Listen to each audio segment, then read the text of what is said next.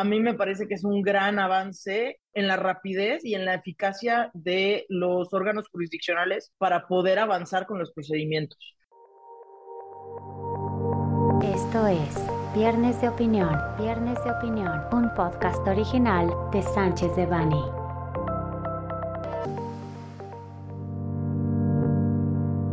Bienvenidas, bienvenidos a un nuevo Viernes de Opinión de Sánchez de Bani. Hola, les habla Julio César Osornio, asociado del área de práctica de litigio y medios alternativos de solución de controversias. Me acompañan Laura Jiménez Ofarri y Montserrat Abogado, asociadas de la misma práctica. ¿Cómo están? Hola Julio, muy bien. ¿Y tú? Bien, también gracias. Hola Julio, muy bien, gracias. Oigan, bueno, pues para continuar con nuestro serial sobre el Código Nacional de Procedimientos Civiles y Familiares, en esta ocasión vamos a abordar el tema de las generalidades de la prueba. Esta sección la vamos a dividir en tres secciones y el día de hoy vamos a enfocarnos en el capítulo de generalidades de la prueba y en las siguientes sesiones vamos a abordar los temas de las pruebas en particular y su valoración en la última sesión. He de reconocer que hay varias novedades me emocionan algunas, algunas cuestiones que no están contenidas en el juicio oral mercantil no regulado en el Código de Comercio, pero bueno, vamos a tocar estos temas un poco más adelante. Entonces, Laura, ¿por qué no nos platicas qué te parece este nuevo Código Nacional de Procedimientos Civiles y Familiares y qué novedades desde el punto de vista de sus generalidades existe, ¿no? O está aportando este nuevo Código Nacional. Gracias, Julio. Bueno, pues primero yo creo que ante el éxito que han sido los juicios orales mercantiles, el nuevo código prevé precisamente implementar este sistema en el que vemos que es un sistema mucho más rápido y mucho más eficiente para poder llegar a una sentencia. Entonces, dentro de la propia exposición de motivos, podemos ver varios puntos por los cuales se crea este nuevo código. En primer lugar, vemos que en efecto el desahogo de los procedimientos en materia civil y familiar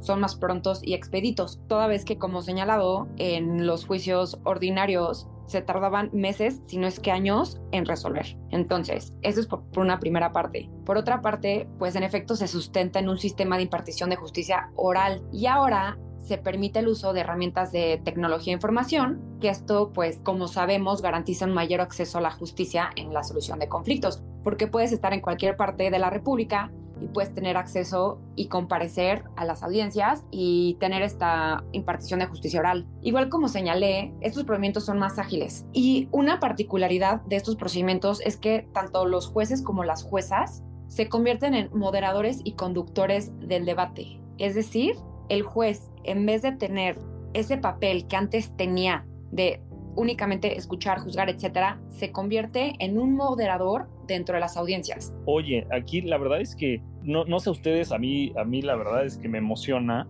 Y en un principio, la verdad es que cuando se, implementó el juicio oral mercantil, asumí, ¿no? Por un momento que iba a existir esto que comentas, ¿no? Esta tarea del juez de únicamente fungir como un mero conductor del procedimiento, ¿no? Y que las partes, entiéndase los litigantes, fueran quienes procuren el debate, ¿no? Hoy en día vemos que no es así, ¿no, Mon? Finalmente, me parece que hay una actividad del juez, ¿no? En, temas de oralidad mercantil, ¿no? Que no debiera ser, porque muchas veces el juez actúa oficiosamente, ¿no? Realizando preguntas y revela un poco de esa carga a, los litigantes, ¿no? Entonces, esta parte la verdad es que me emociona mucho porque el Código Nacional de Procedimientos Civiles y Familiares es completamente distinto al Código de Comercio en esta parte del juicio oral mercantil. Totalmente de acuerdo, Julio. La verdad es que yo creo que aprendimos de las experiencias de la oralidad en el Código de Comercio y este nuevo Código Nacional de Procedimientos Civiles y Familiares recoge muchas de estas experiencias en esta parte en específica, ¿no? Realmente que la conducción del procedimiento sea completamente imparcial y se prevea además una tecnicidad elevada de las partes para poder presentar sus pruebas y presentar sus argumentos y llegar al final a un análisis del juez únicamente en la sentencia y no de esta manera oficiosa que se ha estado realizando, porque claramente se presentaban muchos problemas al momento de testigos, confesionales, donde se realizaba una calificación muy en ese momento sobre las cuestiones y al final tenías que esperar a un análisis de valoración de prueba que realmente recogiera los argumentos que se habían realizado, ¿no? Pero el juez se daba muchas libertades. Correcto, y esto, Lau, justo es lo que viene, digamos, a, a suplir ¿no? El Código Nacional de Procedimientos Civiles y Familiares, que finalmente, digo, no son ordenamientos eh, supletorios, pero finalmente sí es una guía para que eh, se adapte este nuevo, bueno, este juicio oral mercantil, ¿no? Y justo lo que comentas, Mon, ¿no? La calificación aquí me parece, por lo menos de lo que pude abstraer de la exposición de motivos, ¿no? El hecho de que eh, efectivamente, ¿no? El juez ya tiene, o, el órgano jurisdiccional ya tiene un rol pasivo, meramente se tiene que limitar a ser un mero conductor del procedimiento y las partes, ¿no? Los litigantes tenemos este rol activo de ofrecer las pruebas, de desahogarlas. Y un tema importante que la verdad, insisto, me, emociona el hecho de que se haya incluido, por un lado es el tema de el uso de técnicas de contrainterrogatorio y de interrogatorio, ¿no? Que son, evidentemente es un tema que no está contemplado en el Código de Comercio, pero que sí está contemplado en el Código Nacional de Procedimientos Civiles. Hoy en día, pues evidentemente hemos visto en las audiencias de juicio que los jueces, por más que hayan llevado cursos ¿no? de oralidad, pues finalmente a veces no reconocen las técnicas de, oralidad ni de eh, las formas en las que se tienen que, interrogar a los testigos, ni contrainterrogar, ni la forma en las que se tienen que superar las contradicciones, de todas estas técnicas, la forma en, la que se tienen que producir los alegatos, la forma de objetar, que también es una, se hace esta introducción ¿no? de esta figura en, en el Código Nacional de Procedimientos Civiles, que tampoco está señalada ¿no? o, o contemplada en el Código de Comercio en la parte de oralidad y que muchas veces, ¿no, Lau? Lo hemos visto pues en las audiencias de, juicio en materia mercantil y en relación con lo que decía Mon, ¿no? Que finalmente pues, es el juez quien termina realizando la calificación de, de las preguntas. Entonces, pues esta parte ya se le deja al, litigante, ¿no? es él quien con sus técnicas y con sus habilidades pues tiene finalmente que calificar la pregunta y en su caso objetarla, ¿no? Exacto, y me encanta que hayan tocado este tema porque precisamente la exposición de motivos señala esto, que se va a privilegiar la solución del conflicto sobre las formalidades procesales, porque como ustedes saben, nuestro sistema jurídico siempre ha sido tendiente a ser muy formal. Entonces, la introducción de estas nuevas reglas es precisamente tendiente a privilegiar la solución de conflictos, a seguir con nuestro sistema jurídico típico de formalismos, ¿no? Y justo como tú lo señalaste, Julio, como tú lo señalaste, Mon, se elimina esta posibilidad de que el juez ejerza esas facultades para buscar la verdad histórica o construir pruebas, porque precisamente lo que se pretende hacer aquí es conservar ese carácter adversarial que tiene el procedimiento. Totalmente de acuerdo, la, verdad es que no sé si a ustedes les haya pasado, pero luego yo sí he visto en audiencias orales, en, con base en el Código de Comercio, en audiencias orales mercantiles, que los jueces luego se dan el papel de literal estar interrogando ya sea al representante legal que está desahogando la confesional o al testigo. Y la verdad es que pues sí, aunque el juez debería tener por ahí algunas facultades en ese sentido, la realidad es que sí he visto luego excesos en la pregunta y en el interrogatorio que destruyen por completo la igualdad entre las partes y termina siendo ya más un, pues está bien, vamos a ver qué es lo que quiere saber el juez para ir llevando las pruebas hacia allá, pero impiden por completo la tecnicidad de los litigantes. Sí, sí, yo completamente acuerdo con eso, ¿no? Finalmente, eh, pues cuántas audiencias no hemos tenido en las que las preguntas al, testigo se califican de, improcedentes, lo mismo es en la confesional, que bueno, una, perdón, parte, parte importante y un paréntesis, se hace el cambio de confesional a declaración de parte voluntaria y forzada, ¿no? En este Código Nacional de Procedimientos Civiles, que a ver, en otras, y seguramente no sé si en Aguascalientes esté regulada, pero por ejemplo en, estados como, como Morelos ya, ya estaba esta, esta prueba, ¿no? A lo mejor tiene sus unos cambios ahí mínimos y ya lo platicaremos en la, en la próxima sesión, pero esta nueva introducción de esta prueba denominada declaración de parte voluntaria y forzada, que pues no es otra cosa que la confesional con un poco más de libertad en los, en los interrogatorios y en los contrainterrogatorios, ¿no?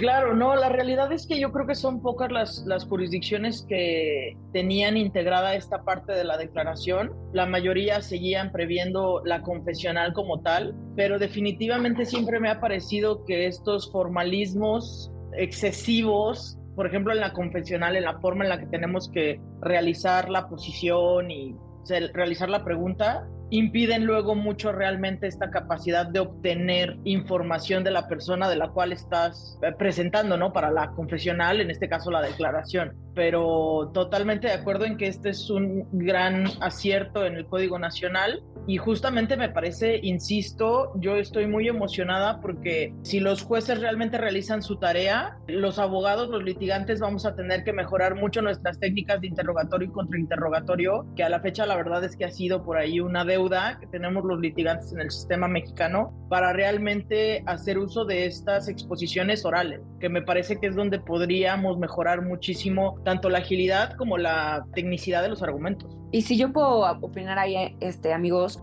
la verdad es que como está hoy en día la prueba confesional, no te va a ayudar a probar absolutamente nada. El que no puedes hacer preguntas abiertas no va a ser tendiente a demostrar, vaya, la verdad, ¿no? Lo que las partes verdaderamente quieren demostrar con esas confesionales, por, precisamente por lo que tú dices, bueno, la manera en la que están construidas, etcétera, pero bueno, eso ya lo platicaremos más en el siguiente capítulo de este podcast. Correcto. Bueno, oye, Mon, y ¿Hubieron o hay algunas novedades en, el capítulo de generalidades de, las pruebas en este Código Nacional de Procedimientos Civiles? ¿O te parece que es un reflejo nada más de, de, del Código Federal de Procedimientos Civiles, del Código de Comercio? ¿Te parece que recoge nada más este capítulo lo contenido en, en estos ordenamientos o, o sí incluyeron novedades? No, a mí me parece que sí se dieron a la tarea de hacer un examen de conciencia de cómo es que estaba construido tanto el Código de Comercio en su parte de oralidad como el Código Federal de Procedimientos Civiles. Y realmente sí, quizá no novedades, pero la realidad es que creo que sí se salvaron algunas lagunas que existían por ahí. No sé, hablemos de exhortos y el término para desahogarlos, el término extraordinario para la prueba, donde se dejaba muy a, a criterio del juzgador el presentar un término para terminar el desahogo de estas pruebas extraordinarias, la prórroga para el desahogo de pruebas y ahora ya tenemos términos específicos para hacerlo. Y en su momento a mí me gustaría retomar la parte de, del desahogo de pruebas de manera electrónica y el tema de que las audiencias sean remotas. A mí me parece que es un gran avance en la rapidez y en la eficacia de los órganos jurisdiccionales para poder avanzar con los procedimientos. Creo que aquí hay dos puntos muy importantes que podemos señalar. En primero, el que las audiencias se lleven a cabo en el local del juzgado limita el cabal probatorio que podemos llegar a tener. Y segundo, el tema de tener las audiencias de manera virtual permite como cliente el tener un abogado en cualquier otro estado de la República Mexicana.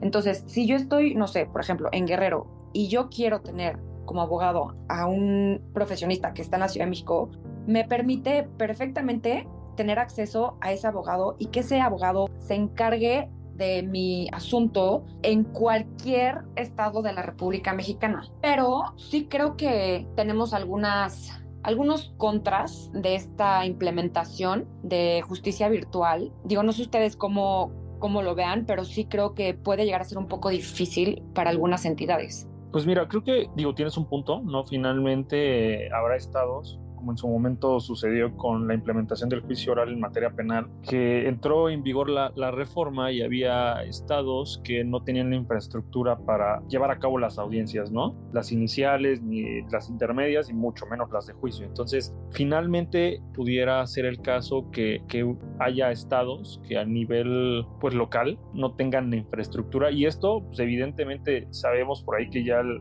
el Poder Judicial de la Federación en el presupuesto del 2024 incluyó la, implementación del Código Nacional de Procedimientos Civiles y Familiares. ¿no? Entonces, a nivel federal podemos presumir que ya se está trabajando en esta implementación, ¿no? pero definitivamente sí habrá estados que pudieran retrasar su, su implementación. Y creo que sí es una ventaja, ¿no? Finalmente, ya en la Ciudad de México lo, lo, podemos ver, ¿no? Está la posibilidad de llevar a cabo audiencias vía remota, ¿no? Hay por ahí un acuerdo general de, del Pleno donde justamente se, regula la, la, integración y el trámite y el uso de videoconferencias para los órganos jurisdiccionales, pero que definitivamente eh, no se ha sabido implementar y digamos que la esencia de ese, de ese acuerdo no se ha logrado llevar a cabo, ¿no? Finalmente, los juzgados todavía son renuentes a, a desahogar pruebas vía remota, ¿no? me parece que hay, hay, mucha desconfianza y no los culpo, pero me parece que es, que es una gran, gran incorporación al Código Nacional. Totalmente. Aparte, la verdad es que me parece que, vamos, o sea, hablando como abogados, eh, a mí me entusiasma completamente la idea pero hablando desde la parte comercial, es decir, las ventajas que esto pudiera tener para los clientes, también podríamos estar hablando de una disminución de costos importante, porque vamos, ya evitas estos costos de movilidad para las audiencias, ¿sabes? O sea, aún dentro de la Ciudad de México, que ya sabemos los tiempos de traslado, pero pues podrías tener a tu despacho en la Ciudad de México llevando todos tus asuntos en toda la República sin tener que realizar este tipo de, de, viajes nada más para desahogar una audiencia o una prueba muy específica, ¿no? Podrías justamente allegarte de estos medios electrónicos para hacerlo y claro, todo esto se oye muy bonito, ya lo comentaban ustedes, habrá que ver cómo funcionan los presupuestos yo estoy muy segura que habrá algunas jurisdicciones que tengan problemas para implementarlo y para sumarse a esta parte de las pruebas virtuales y la expedición de documentos electrónicos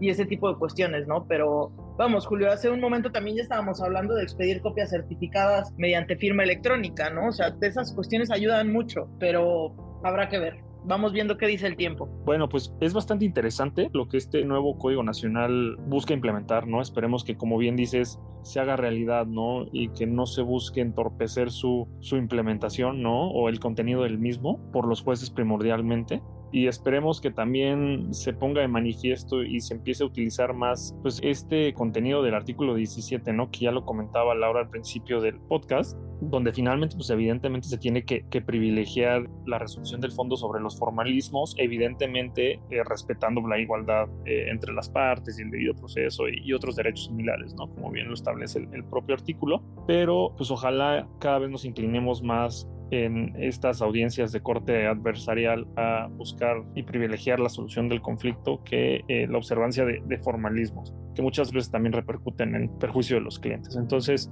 pues bueno, ya platicaremos en la siguiente sesión. De antemano, pues queremos agradecerles a todos los que nos hayan escuchado y pues volveremos con, con un siguiente capítulo de Viernes de Opinión. Les mandamos a todos un saludo. Adiós amigos. Bye. Les recordamos que este material representa una opinión, por lo que no puede ser considerado como una asesoría legal. Para cualquier duda o comentario sobre este contenido, contacte a Julio César Osornio, julio.osornio.com, Montserrat Abogado, montserrat.abogado.com, Laura Jiménez O'Farrill, laura.jiménez.com. Salvo especificación en contrario, los usuarios del presente podcast podrán guardar y utilizar la información aquí contenida únicamente para uso educativo, personal y no comercial. Por lo tanto, queda prohibida su reproducción para cualquier otro medio, incluyendo pero sin limitar, el copiar, retransmitir o editar sin el previo consentimiento de Sánchez de Bani S. Berry,